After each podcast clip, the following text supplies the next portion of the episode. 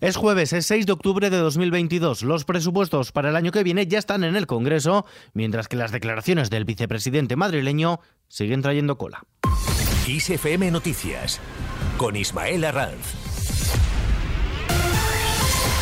¿Qué tal? La ministra de Hacienda, María Jesús Montero, da nuevos detalles de los presupuestos para el año que viene. Las arcas públicas dejarán de ingresar 45.269 millones como consecuencia de los beneficios fiscales. Más de la mitad de ellos corresponde al IVA, seguido de las deducciones, reducciones y exenciones en el IRPF. Por otro lado, la financiación autonómica en estos presupuestos para el año que viene, para las autonomías, alcanzará los 135.273 millones de euros. Es la cantidad más elevada desde que está vigente el actual sistema y 26.000 millones más que en el ejercicio anterior. Además, las pensiones no contributivas, el ingreso mínimo vital y la base máxima de cotización se revalorizarán en 2023 en igual medida que las pensiones contributivas, un alza que el gobierno calcula en el entorno del 8,5%, pero que dependerá de la inflación hasta noviembre. Desde la oposición, desde el Partido Popular, dicen que los presupuestos solo benefician a un español, a Pedro Sánchez. La portavoz voz de los populares en el Congreso y secretaria general del partido, Cuca Gamarra, ha rechazado el proyecto presupuestario que el gobierno ha presentado ante la Cámara Baja, asegurando que las cuentas solo van a beneficiar al presidente del gobierno, a Pedro Sánchez, para que siga en Moncloa. Estamos ante unos, unos presupuestos que ya son papel mojado, que no son realistas y que responden única y exclusivamente no a las necesidades del futuro de los españoles, sino a la necesidad del, de eh, servir al futuro de Pedro Sánchez. Para que Pedro Sánchez siga el Moncloa necesita estos presupuestos, pero no son los que necesitan los españoles para poder frente al duro año 2023 que se plantea. España ve reflejadas sus propuestas sobre energía. El presidente del gobierno, Pedro Sánchez, celebra que von der Leyen plantee las reformas del mercado energético que España pide desde antes de que se iniciara la invasión rusa en Ucrania, desde antes de la guerra. Desde Praga, donde hoy participa en la primera reunión de la Comunidad Política Europea, el presidente ha asegurado que nosotros nos reconocemos en esa carta, reconociendo muchas de las propuestas que España ha venido defendiendo desde hace muchos meses. Desde allí, desde Praga, el jefe del Ejecutivo ha pedido que todos los partidos políticos y que todos los medios de comunicación den una respuesta unitaria a comportamientos machistas como los que han protagonizado jóvenes de un colegio mayor de Madrid. Rechazo a estos comportamientos machistas, eh, inexplicables, injustificados eh, y absolutamente repugnantes y que no demos ninguna excusa eh, a un tipo de comportamientos que desde luego no refleja el sentir mayoritario de la sociedad española. Se refieren a esto. Escucha. ¡Sois unos putos infámaras! ¡Os prometo que vais a apoyar todas en la capea! ¡Vamos a jugar!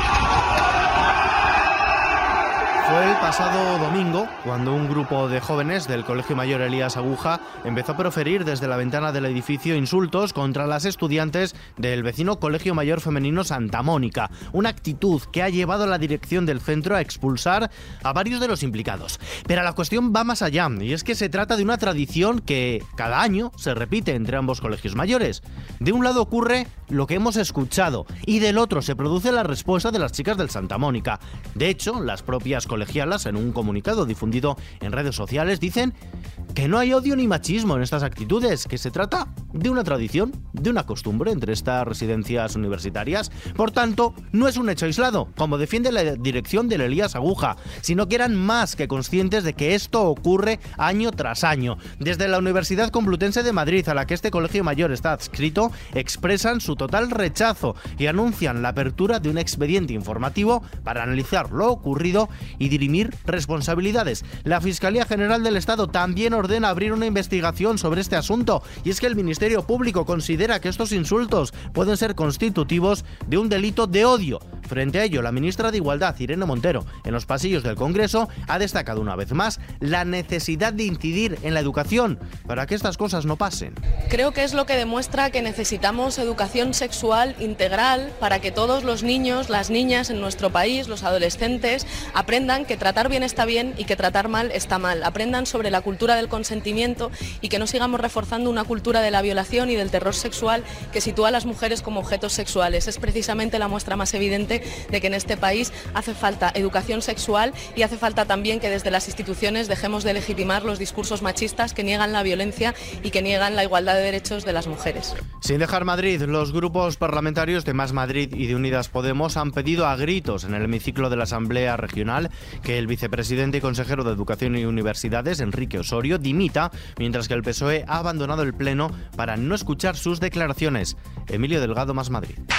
¿Usted cree, que es normal que después de dos años las familias pidiéndoles una reunión, dos años las familias pidiéndoles una reunión y ustedes negándose a dársela, usted vaya ahora a hablar en su nombre y a decir que ya han superado el dolor? ¿Pero usted qué sabe? Y esto ha respondido el número 2 de Ayuso en Madrid. Y ahora esos políticos despiadados que mintieron a los madrileños me quieren encasquetar a mí su falta de humanidad. Mis declaraciones están en la web y están transcritas y a ellas y a ellas me remito. Estoy harto de que cambien lo que digo para hacer política cutre. Falta de humanidad, dice Osorio, y se remite a sus declaraciones de ayer. Escuchémoslas. Ahora esta comisión yo creo que solo tiene un interés electoral y va a causar un daño innecesario a esas familias que podrán volver a pensar, ¿se podría haber evitado la muerte de mi, de mi familiar? Creo que eso las familias ya lo han superado.